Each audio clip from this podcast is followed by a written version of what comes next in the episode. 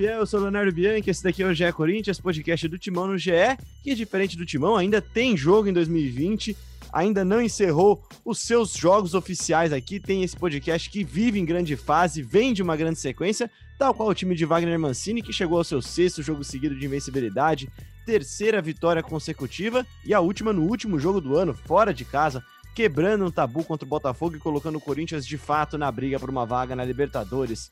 E é isso que a gente vai falar aqui hoje, nessa data, nesse dia 28 de dezembro, para falar dessa vitória e também desse ano Montanha Russa do Timão, que acaba em alta. Tô aqui com Marcelo Braga na Canheira. Tudo bem, Aninha? Fala, Leozinho. Fala, Fiel. Estou de volta depois aí de poucos dias de descanso. E é isso.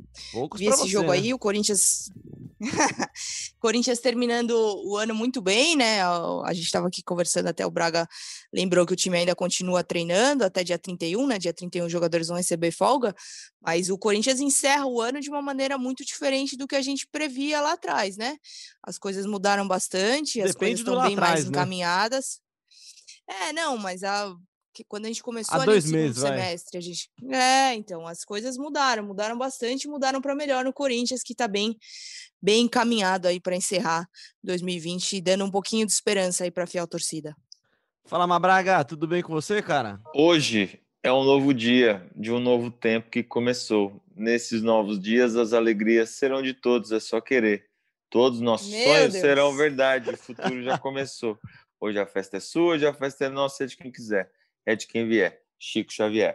Com essa introdução, eu digo que o ano está acabando, finalmente, mas daqui a pouco já começa outro. O campeonato continua, mais 11 rodadas. Será que o Corinthians chegará na Libertadores? Deixa acabou, mas acabou, mas não acabou tanto assim, né? Acabou o ano, não acabou a temporada do Corinthians, Braga. E para começar, depois dessa sua citação poética, filosófica, de quem que é o pensador mesmo que você falou? Chico Xavier. Boa, boa, boa. Muito bom isso daí. Para começar o nosso papo, então, gente, no episódio passado a gente falou bastante até aqui sobre terminar o ano em alta, né? Dos presentes que o Wagner Mancini poderia dar de Natal para o Timão. Começar esse 2021, 2021 melhor, né? Começar esse 2021 bem.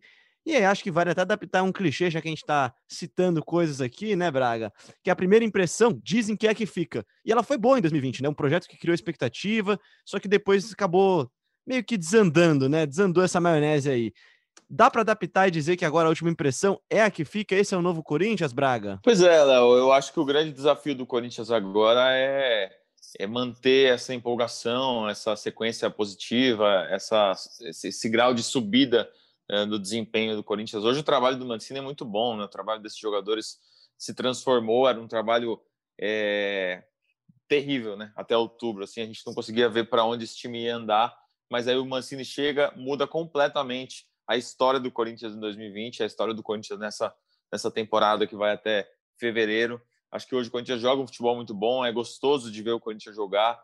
É, se não fosse um time que perdesse tantos gols ainda, que é um detalhe que ainda precisa ser ajustado, era um time que ia estar ganhando por placares bem elásticos do São Paulo, do Goiás, uh, do Botafogo também. Então, hoje é legal ver o time do Corinthians jogar. O, grande desafio é, é manter isso uh, no início de 2021. Lembrando que o Corinthians vai demorar bastante para voltar a entrar em campo só no dia 13 de janeiro contra o Fluminense.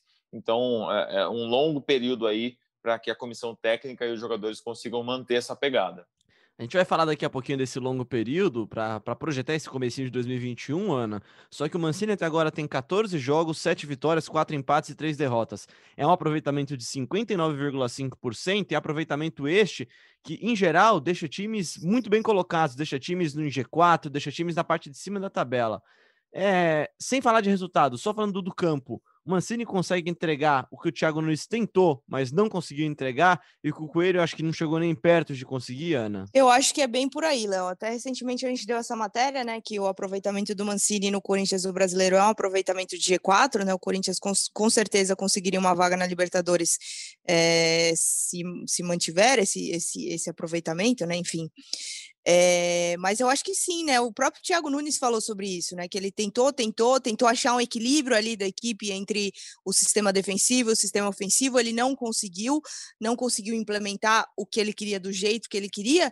E aí a gente foi surpreendido com o Wagner Mancini, né? O Wagner Mancini que chegou é, falando dos ajustes que ele queria fazer pouco a pouco, né? Começando de trás para frente da defesa até o ataque. Ele foi fazendo esses ajustes.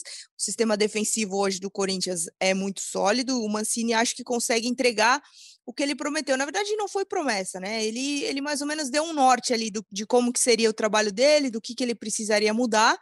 Os jogadores foram entendendo, e aí até o próprio Mancini falou sobre isso, que é, haveria mesmo uma, uma demora aí de quatro a cinco semanas para os jogadores fisicamente entenderem o que ele quer, se adaptarem ao modelo de jogo dele em questão física mesmo de jogo, assim, estarem prontos para executarem dentro de campo o que ele pede. E aí eu acho que ele conseguiu com o tempo de treinamento que ele teve nessas semanas aí, colocar, colocar isso em prática, né? O próprio Mancini fala sobre isso, que não adianta você ter tempo para treino se você não sabe o que quer fazer. Você precisa ter esse tempo para treinar, sabendo exatamente o que precisa ser melhorado, o que precisa ser feito e como você vai fazer isso. E me parece que o Mancini sabe muito bem como é que ele vai melhorar esse Corinthians e a gente viu aí que as semanas foram bem, bem aproveitadas. Antes de falar do jogo, Braga, eu quero puxar um tema, um tema aqui, né? Um, um dos trechos da análise que tá lá no GE sobre a partida contra o Botafogo, que são meio que os pilares do Mancini, né? É, você fala de ideia de jogo do Mancini compatível com o elenco, enfim, você cita alguns itens que foram fundamentais, que estão sendo fundamentais para esse desempenho do time do Mancini, e aí não só em questão de resultado, mas também de desempenho, ter melhorado muito em relação aos seus antecessores, né? É, exatamente. Eu citei alguns pontos, é, você falou aí já desse, desse ideia de jogo compatível com o elenco, é, eu citei o, o, crescimento individual de alguns jogadores, acho que foi fundamental para o Corinthians crescer, é, ter nomes como Fagner, como Gil, como o Jô. Jô é, desencantou agora, mas, mas também é, melhorou um pouco o seu futebol. Como o Gabriel, que pô, nos últimos seis jogos aí jogou demais. É, então o Corinthians teve esse crescimento individual de alguns jogadores que ajudou muito nesse crescimento coletivo. O sistema defensivo encaixou muito bem, tomou um gol nos últimos seis, né? O gol do Fernandão contra o Goiás, logo no início do jogo. Depois o Corinthians virou a partida e foi só. É, são é, muito, muito pouco tempo sem tomar gol é uma defesa que vai, vai se fortalecendo, um sistema defensivo que vai funcionando.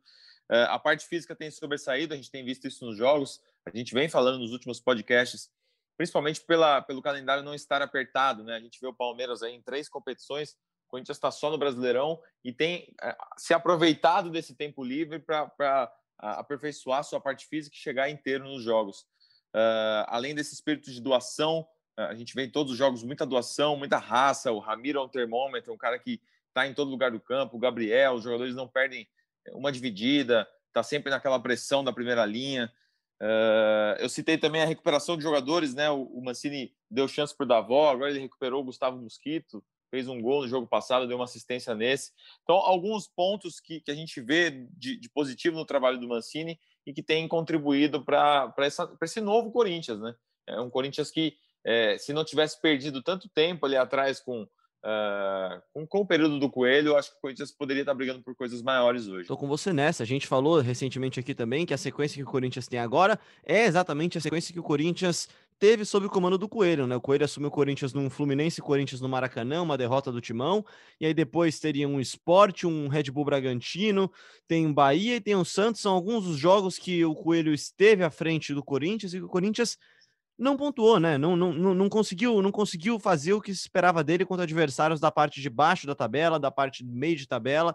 E agora, na próxima partida do Corinthians contra o Fluminense, tem a chance de se cravar de vez ali naquela região ali, onde já está, né? Por algum momento da rodada, o Corinthians esteve na oitava colocação, uma oitava colocação que, em caso de título brasileiro na Libertadores e em caso também de, de apenas o América não ganhar a Copa do Brasil, se tornaria um G8, né? Enfim, trabalho do Mancini também estou com vocês, é muito bom. Falando sobre o jogo, Braga, você que também estava trabalhando nessa partida, começa com susto, né? Pois é, uma jogada que surpreendeu todo mundo, né? O Botafogo logo no primeiro lance já, já, já deu um ataque com cinco segundos, chegou ao gol do Walter. É um jogo diferente também, né? Um jogo com chuva. Na, no próprio vídeo que o, que o Corinthians disponibiliza dos bastidores, o Mancini ou alguém da comissão técnica fala: tá chovendo muito, pode ser que tudo que a gente tenha planejado não, não se é, repita dentro de campo, né? não aconteça dentro de campo, porque é um jogo do, do improvável, né? A bola molhada, a bola rebatida que acaba entrando.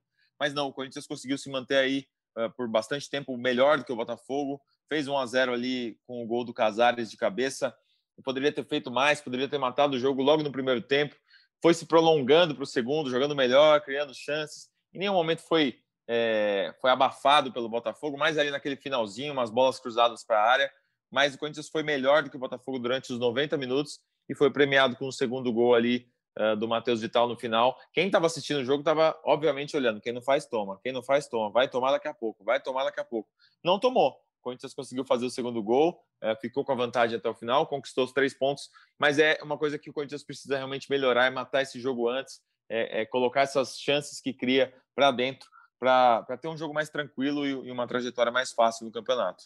E Ana, tô para dizer que o torcedor do Corinthians está do Corinthians está tão acostumado negativamente nesse ano de, com, com as coisas dando errado, né? Com, com o quase de jogar bem, mas não conseguir uma vitória. Enfim, aconteceu mais de uma vez nesse Campeonato Brasileiro, especialmente no Campeonato Paulista, no começo do ano, quando o Corinthians ainda criava expectativas no trabalho do Thiago Nunes, né, Aninha? E isso não aconteceu nas últimas três partidas, em que o Corinthians criou chances e aí o torcedor fala: hum, tá to vai tomar um gol daqui a pouco, porque tá, tá, tá tendo chance e não mata. E não aconteceu. E aí, mérito também da defesa, né, Aninha? Mérito da defesa, Léo, e eu acho que assim, é, o torcedor começa a confiar no time de novo, né? Isso é importante, você é, você voltar a ter essa confiança. E aí eu acho que eu, quando eu falo torcedor, é claro que o torcedor não está no estádio é, em função da pandemia há bastante tempo já, mas é, mas é interessante você ter esse termômetro, até a gente vê bastante nas redes sociais.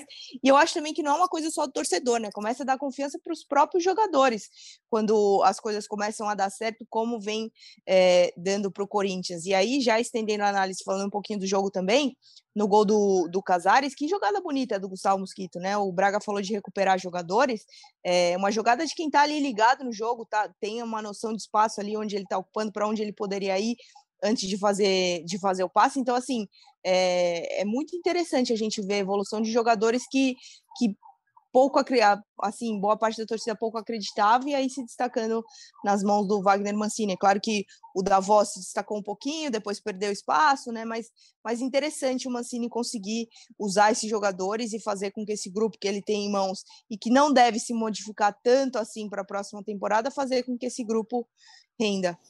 Ele até falou disso, né? Na entrevista coletiva perguntaram onde estava o Davó e tal. Ele falou, cara, o Davó ele teve uma queda nos treinos, no hotel meio que tomou o lugar foi titular contra o São Paulo, entrou bem contra o Goiás, entrou bem agora contra o Botafogo, e faz parte você ter um grupo que em alguns momentos uns jogadores estão à frente dos outros, né? É, ele no início do trabalho ele teve o Everaldo aceso, não sei se vocês lembram, contra o, o Everaldo entrou, fez o gol contra o Atlético e acho que gol contra o Vasco, se não me engano, nos últimos minutos. Sim. E depois sumiu o Everaldo também, né? Mas faz parte, fez parte de um, de um momento ali que é, ganhou oportunidade, entrou, aproveitou depois baixou. Hoje ele tem jogadores embaixo, o Ederson não, não vem sendo utilizado, o Arauz não vem sendo utilizado. É, mas pela história do Corinthians no campeonato, não dá muito para dizer, ah, esses caras estão fora do baralho. Porque daqui a pouco eles podem ganhar uma chance, entrar, ter uma sequência e outro, outro jogador vai, vai perder espaço, sabe? E é algo bom para o próprio time, né? Citando aqui também um pouco do exemplo do, do líder do campeonato hoje, o rival, o São, o São Paulo, a gente viu no, no, São Paulo jogadores que eram titulares saindo do time do dia para a noite, indo treinar e voltarem, são titulares agora. É o caso da dupla de zaga, enfim. E acho que, que, em proporções diferentes e em contextos completamente diferentes, né, Ana? É o que acontece também com o Corinthians, que, que tem Wagner Mancini usando Davó numa situação específica na necessidade contra o Inter, depois usa um Léo Natel contra o São Paulo numa, numa situação específica também. Agora usa o Gustavo Mosquito em mais de uma partida e também vai bem. Se ele não consegue fazer com que esses jogadores sejam regulares em todos os jogos, para alguns jogos, para algumas necessidades, ele tem conseguido extrair o melhor desses atletas, né? Sim, isso é importante. Eu diria até que é fundamental você poder contar com as peças é, em diferentes é, circunstâncias do jogo, em diferentes ideias para um jogo, né? Porque o próprio Wagner Mancini falou sobre isso, que ele não vai, ele vai pensar é, a cada jogo ele pensa de uma maneira, né? Ele prepara o time, enfim, acredita que o jogo vai se desenhar de uma maneira e aí ele prepara o time pensando nisso. E nesse discurso de você ter uns jogadores para usar pontualmente, talvez não não regularmente, mas é interessante a gente, a gente notar que o próprio Mancini falou sobre isso. Ele falou que os jogadores que conseguirem se adaptar a diferentes estilos, a diferentes circunstâncias do jogo, esses jogadores vão sair na frente.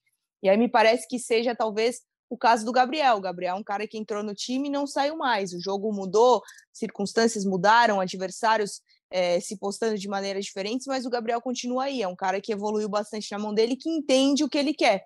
Então, eu acho que é, a médio prazo, pensando já na próxima, próxima temporada, não, né? Mas no próximo ano, que ainda vai ter o finzinho dessa temporada, eu acho que isso pode se tornar interessante. O cara que conseguir se destacar e se encaixar em, em, diferentes maneiras que o Mancini pensa o jogo, pode aí largar na frente. Aí, quem sabe, Léo Natel, que agora ele diz que tomou meio que a vaga do Davó, pode ser esse cara, de é, treinar bem, é, se colocar com possibilidade de jogar de, de, diversas maneiras, ele pode largar na frente. Vamos ver o que o Mancini vai fazer para a próxima temporada. Mas interessante a gente observar é, esse entendimento que ele tem de que o jogador precisa sim se adaptar a diferentes estilos de jogo.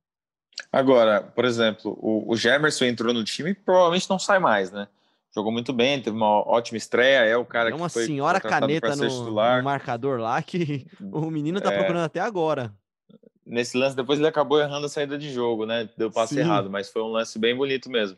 É, é o caso do Bruno Mendes, por exemplo. Agora ele vai, vai ter um cara é, titular na vaga dele, vai dar uma recuada, vai ficar um tempo sem jogar, provavelmente mas é um cara útil ainda, né? A gente viu ao longo da temporada que é importante ter jogadores motivados e, e bons é, tecnicamente no banco para poder entrar nesse jogo contra o Botafogo. O Mancini até botou três zagueiros no final, botou o Marlon para jogar, disse que em alguns momentos isso pode acontecer quando tiver pressão, bola aérea e tudo mais. Então é importante ter esses jogadores no banco acesos e motivados, mesmo que fiquem bastante tempo sem jogar, como pode passar a acontecer agora com o Bruno Mendes.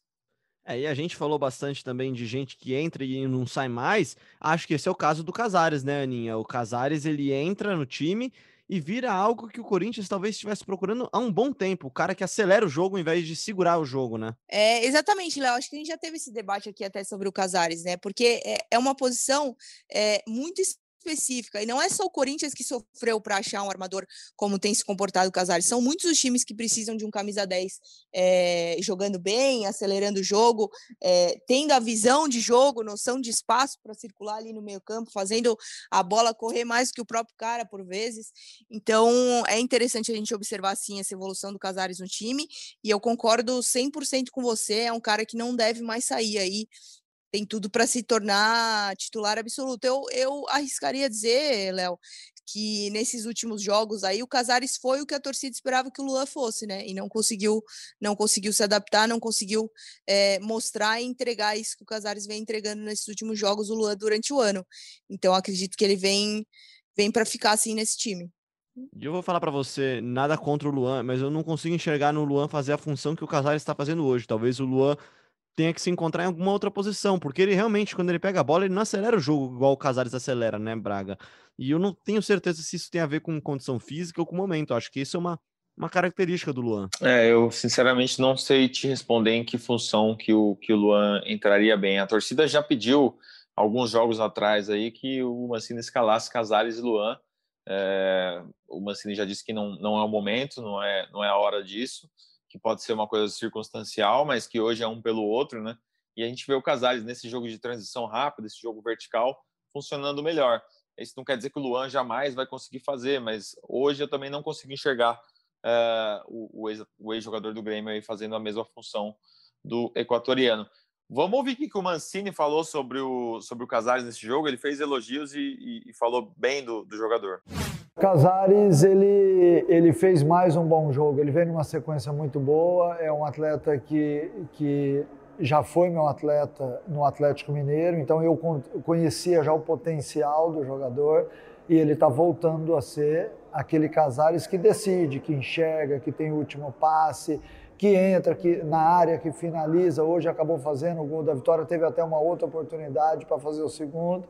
Eu acho que nós estamos é, diante de, uma, de grandes atuações do Casares, porque ele é, é, se identificou muito com o grupo de jogadores, com o clube. Eu acho isso importante quando você tem um estrangeiro na equipe e ele se sente muito à vontade. Não só o Casares, mas todos os estrangeiros no Corinthians, eles têm aceitação de toda a comunidade do Corinthians. Então isso é importante. Eu vejo ele alegre, feliz, jogando com desenvoltura e acho que ele tem ainda algo é, ainda a melhorar. Né? É, a partir do momento em que tiver uma sequência de jogos maior, ele com certeza ainda vai render mais. Tá então, Wagner Mancini. Outra opção que me chamou a atenção, Braga, e que um cara que, que, que, assim, há algum tempo a gente fala com expectativa, é um cara que mostra ter talento, mas que ainda não, não brilhou com, em forma sequente no Corinthians, né, digamos assim, né? Não teve uma sequência brilhante. Foi o Matheus Vital, que entrou, entrou, na minha visão, bem e fez o gol que tranquilizou, enfim, a Fiel, né? entrou bem, mas ele tinha perdido duas chances de gol ali antes de fazer o dele, né? Ele recebeu duas bolas na área, acabou tomando decisão errada. Muito similares. Uh, né? E depois ele, nesse lance, ele foi, ele foi bem inteligente de cortar para o meio rápido e, e bater cruzado. É, é, um jogador que é inegavelmente de uma boa técnica, um jogador diferente, um jogador que já está há bastante tempo no Corinthians, tem mais de 100, 110, 120 jogos. É, mas a gente esperava que ele fosse titular absoluto a essa altura da carreira, né? É, talvez ele hoje esteja brigando pela vaga do Otero. O Otero acho que não foi tão bem nesse jogo contra o Botafogo. Provavelmente o Vital aí vai, vai duelar com ele para essa vaga pela esquerda, mas é, ainda precisa provar um pouco mais. Não sei como é que vai ser esse fim de ano para ele. Vão abrir algumas janelas no fim do ano. Ele, é, ele é sempre um cara cotado para sair, mas se ficar, vai brigar aí pelo menos com o Otero por uma vaga na esquerda. Para falar então da defesa e já ir fechando esse capítulo sobre Corinthians 2, Botafogo 0, lá no Rio de Janeiro, Ana, é, queria falar de novo da defesa, cara. A gente já falou no começo do programa aqui que seis jogos, apenas um gol sofrido, gol de cabeça no jogo contra o Goiás. E para mim, o grande cara desse elenco, o grande jogador do Corinthians, desde que chegou e desde talvez esse começo de ciclo do Wagner Mancini, é o Fábio Santos. E ele parece que encaixou não só com uma luva, né? Ele, ele ele meio que tapou um buraco que existia na formação defensiva do Corinthians, né, Aninha? É, chovendo molhado falar do, do Fábio Santos, né? Um dos grandes laterais aí da história do clube. É, um dos, um dos na, na, minha concepção aí, eu, eu vejo como um dos grandes laterais da história do Corinthians. E, e ele encaixa no time de várias maneiras, né? Na questão tática ali, ele preencheu um, uma vaga que o Piton já não vinha é, em tão boa fase quanto foi no começo, assim, já estava oscilando um pouquinho, então ele chega também no momento certo tem a questão da liderança, é, tem a questão do cara que está do lado dele confiar nele, que é a questão do, do Gil, enfim, são caras que já se conhecem, Gil, Cássio, Fagner, agora com a chegada do Gemerson. Então, assim, eu vejo para 2021 uma linha de defesa muito acertada no Corinthians, começando ali pelo goleiro, essa linha de dois zagueiros e dois laterais, eu vejo assim, como talvez a melhor parte do time, já o que esteja mais encaminhado aí, mais solidificado aí para o começo do próximo ano, com certeza é a defesa, e isso passa assim muito pela chegada do Fábio Santos, Léo. E Gabriel voando e o Xavier entrou muito bem também contra o Botafogo. Então, são duas Sim, peças aí que. É, de trás para frente, o Corinthians está muito bem, muito bem. É, e, e, é isso que a Ana estava falando agora há pouco também, né? Há um tempo a gente olhava para o banco de reservas do Corinthians e via várias interrogações ali, né? Numa situação difícil num jogo, o técnico olhava para o banco, no caso o Coelho, o Thiago Nunes, e não via muita opção mesmo, não. Olhava no Gustavo Mosquito, uma opção que mudaria muito pouco. A gente até brincou aqui um tempo atrás de, de que entrava o Léo Mosquito, Cafu, que é, é o mesmo nome do mesmo jogador, né? Mudava só a aparência mesmo. E isso não é mais uma grande realidade, né, Braga? Eu acho que essa é uma das grandes esperanças que o torcedor tem para 2021. E falando em 2021, repassa para a gente o calendário desse Corinthians nesses últimos dias antes da virada, Braga. O Corinthians treina nesta segunda, né, dia 28, treina também dia 29 e dia 30, sempre no período da tarde. Aí os jogadores ganham uma folguinha, folgam no dia 31, no dia 1 no dia 2, no dia 3, que é domingo, e se representam na segunda-feira, dia 4, que é quando começa aí, oficialmente a gestão do William Monteiro Alves. A gente imagina que na, nesta segunda-feira, uh, dia 4, várias novidades vão, vão acontecer. Uh, chegada de, de, de, diretoria, nomeação de, de, cargos. A gente tem a expectativa da confirmação do Alessandro Nunes como gerente de futebol. Enfim, várias novidades devem acontecer no próximo dia 4, daqui a uma semana, hoje 28. Então, uh, fique ligado aí no noticiário do GE, que não vai parar. Eu vou parar, né? Eu vou parar junto Isso com os jogadores falar. no dia Coincidência 31. ou não, a gente vai parar tudo junto, né, Braga? Eu, você e o elenco. Exatamente. Ana ah, e Bruno Cassucci trarão todas as novidades do período de folga dos jogadores em tempo real, onde estão cada jogador, onde, o que, que eles estão curtindo, o que, que eles estão comendo. Ana e Cassucci vão publicar tudo e enquanto eu estiver dando uma descansadinha. E também o que, que, o Braga vai fazer, né, Ana? A gente vai postar em tempo real também cada caipirinha que o Braga tomar nesse, nesse, nesses quatro diazinhos de merecidas folgas. Mas vai dar trabalho. Mamata isso aí, meu. Vamos, vamos rever essas folgas aí. Não vamos rever nada, não. Tem que manter do jeito que tá isso daí. Vamos fazer uma. Passando para 2021 já, gente. Vocês têm aquelas tradições de virada, Ana? Aquela coisa de fazer pedido na virada do ano? Você tem alguma tradição disso daí? Você, tem... Você costuma fazer pedido na virada do ano? Ah, eu tô na praia, né, Léo? Eu vou continuar por aqui mais uns dias trabalhando de home office. Eu pretendo pular sete ondinhas, cara.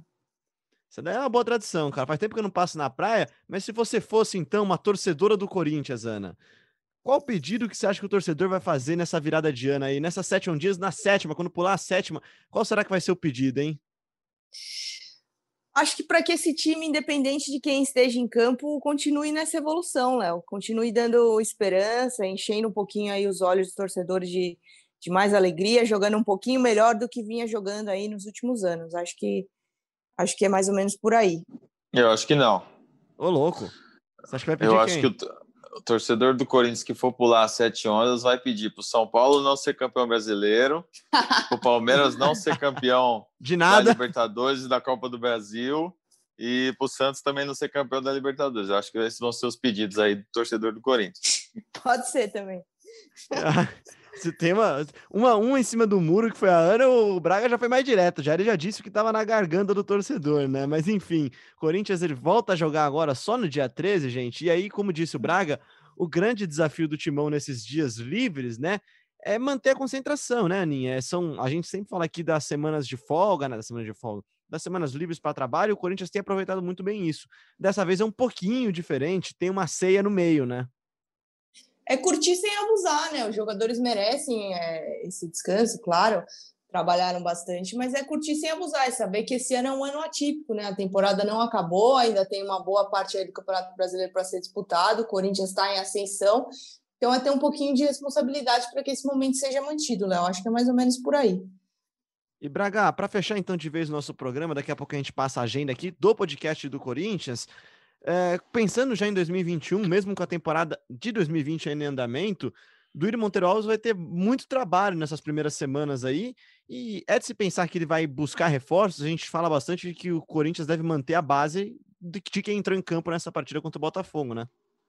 É, acho que sim, né? Eu acho que é dispensar. O grande problema de momento, assim, desse início de temporada é que as inscrições do Campeonato Brasileiro estão encerradas, né? Então, até fevereiro, é, quem quer que chegue não vai poder jogar.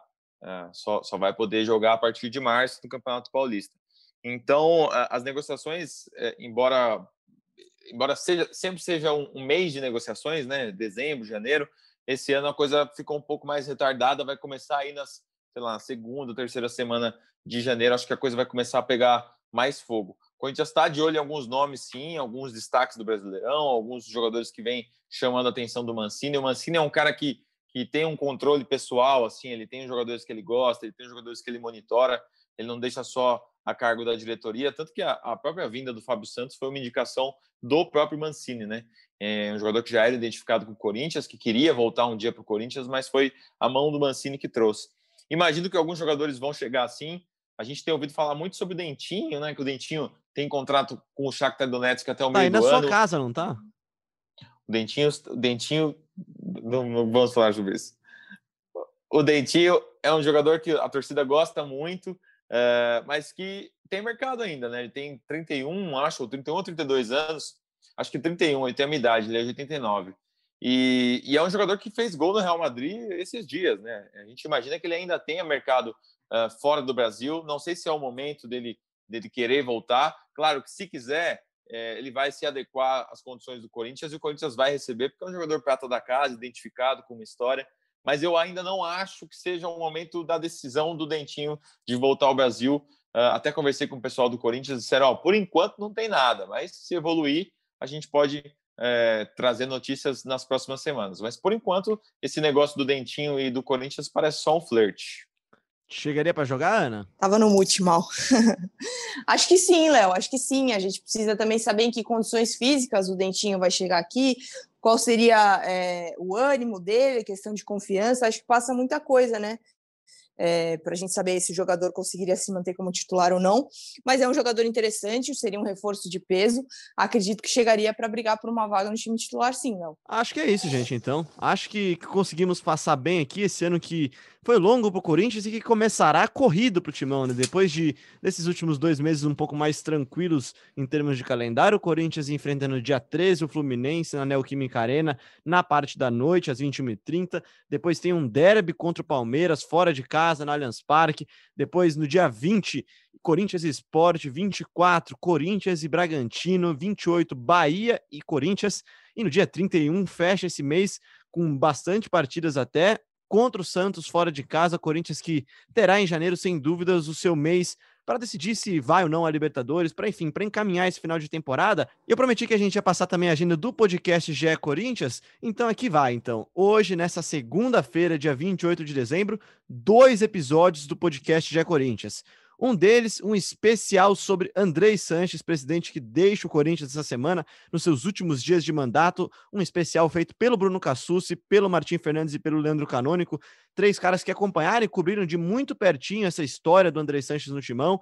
Então tá bem legal nessa terça-feira, para você que nos ouviu depois, nesta última terça-feira, no dia 29, uma matéria super especial, um perfil que o Cassucci fez sobre o presidente do Corinthians, até então presidente do Corinthians, enfim, tá imperdível e tem esse podcast muito bacana para acompanhar. E claro, esse daqui, que é o episódio 92 do Gé Corinthians, também no ar, falando sobre Corinthians e Botafogo e sobre esse final de ano do Corinthians. Aninha, semana que vem, dia 4 de dezembro, dia primeiro dia de gestão do Duírio Monteiro Alves, primeiro dia útil do ano, vai, segunda-feira. O que, que tem então, Ana? É, dia 4 tem o que a gente prometeu, né, Léo? Prometeu, tem que cumprir. A gente vai ter um podcast especial só para falar do time feminino do Corinthians. A gente já anunciou aqui os convidados, o técnico Arthur Elias, conhecido pelas jogadoras como Rei, não é à toa, né? Tem muitos títulos aí colecionados nos últimos anos.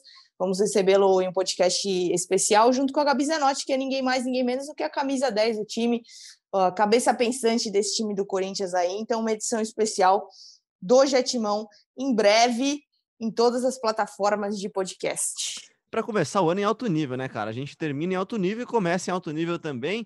E acho que é isso, gente. Para encerrar o que é oficialmente nesse nosso último episódio no ar em 2020, um agradecimento especial a você, ouvinte do GE Corinthians, que no ano tão difícil, e aí nem estamos falando só do Corinthians, né? Mas um ano em que a gente perdeu tanta coisa, tanta gente querida, tantas vidas, enfim, um ano muito complicado. Uma das poucas e grandes alegrias foi estar aqui semanalmente, depois de todos os jogos, junto com meus amigos aqui, com o nosso timaço que faz o podcast GE Corinthians, com a Aninha, com o Cassuzi, com o Braga, com o Diego Ribeiro, o King, né? O grande Pozera que volta no que vem também, o Diogo Venturelli, que participou aqui com a gente, enfim, tá sempre aqui conosco. Obrigado de coração pela audiência, pela parceria e principalmente pela companhia, né? Fomos milhões esse ano e seremos ainda mais milhões em 2021. Boas festas, cuidado, evitem aglomerações, se protejam, que o ano que vem seja melhor com vacina e com muito Gé Corinthians. Até lá, Aninha. Valeu, Leozinho, valeu, valeu, Fiel. Um ano muito legal aí de podcast, né? Um ano, como você falou, um ano difícil, mas acho que a gente conseguiu entregar um conteúdo legal aí para fiel torcida que é tão presente, tão atuante aí em prol do Corinthians e que 2021 esteja ainda melhor. Valeu. É isso, grande abraço também, Marcelo Braga, o homem dos bordões e o homem também agora da vinheta de final de ano do Gé Corinthians agora.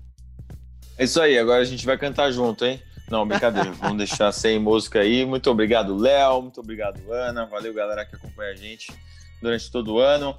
É, quem quiser interagir, fazer sugestões, críticas, tudo que você quiser compartilhar com a gente na hashtag. Qual a hashtag? A festa é sua no GE? Ou sete ondinhas do GE? Você pode escolher a hashtag que você quiser, manda pra Marca gente. Marca a gente, só tá bom. certeza. Marca a gente, é, mande sua mensagem de fim de ano e em breve voltaremos, né? Nossa folga será curtinha aí. É, o Léo já passou toda a programação, os podcasts continuam. E se cuidem, cuidem-se, cuidem da saúde, cuidem das pessoas que estão em volta de vocês. Um beijo, tchau, tchau. Um beijo a você, um beijo a todos. Esse daqui foi mais um Gé Corinthians que volta agora na semana que vem com esse episódio especialíssimo das Minas do Timão, do Timão Feminino, esse time fantástico. Um grande abraço e até lá.